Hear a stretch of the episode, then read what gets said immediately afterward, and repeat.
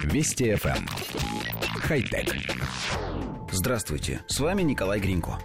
Сколь скептично многие бы не относились к глобальному потеплению, а оно все сильнее дает о себе знать. Ледяной покров планеты тает, воды становится все больше.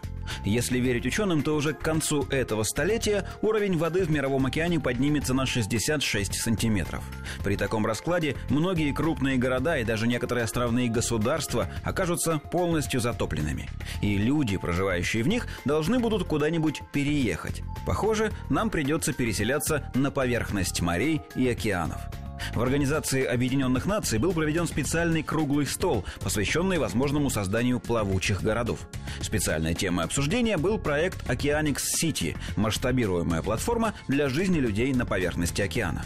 Автором идеи является архитектор издания Бьярке Ингельс, который и сам живет в плавучем доме собственной конструкции. Острова Океаникс-Сити – это большие шестиугольные плавучие платформы. Модули можно соединять между собой. Каждый шестиугольник планируется прикреплять к морскому дну якорем, а вся конструкция вместе, как обещают, будет успешно противостоять морскому волнению и даже девятибальным штормам. На платформах авторы планируют возводить жилье и объекты инфраструктуры. Некоторые из модулей будут отданы под различные предприятия или использоваться для сельскохозяйственных работ. Автомобильного движения в плавучих городах будущего не предусматривается. Все транспортные задачи предлагается решать с помощью летающих дронов, беспилотных роботов-доставщиков и других подобных технологий. Коллектив редакции нашей программы хочет отметить, что с экономической, энергетической и многих других точек зрения в таком способе существования нет ничего противоречащего логике.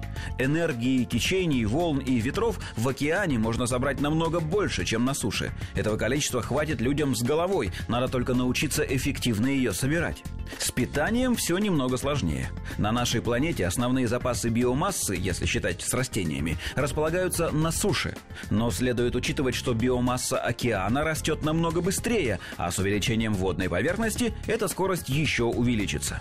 Одним словом, выжить на воде мы совершенно точно сможем. Если, конечно, до этого момента не наделаем каких-нибудь серьезных глупостей, способных представлять угрозу существованию человечества как вида. Очень хочется надеяться, что не наделаем. Хотя...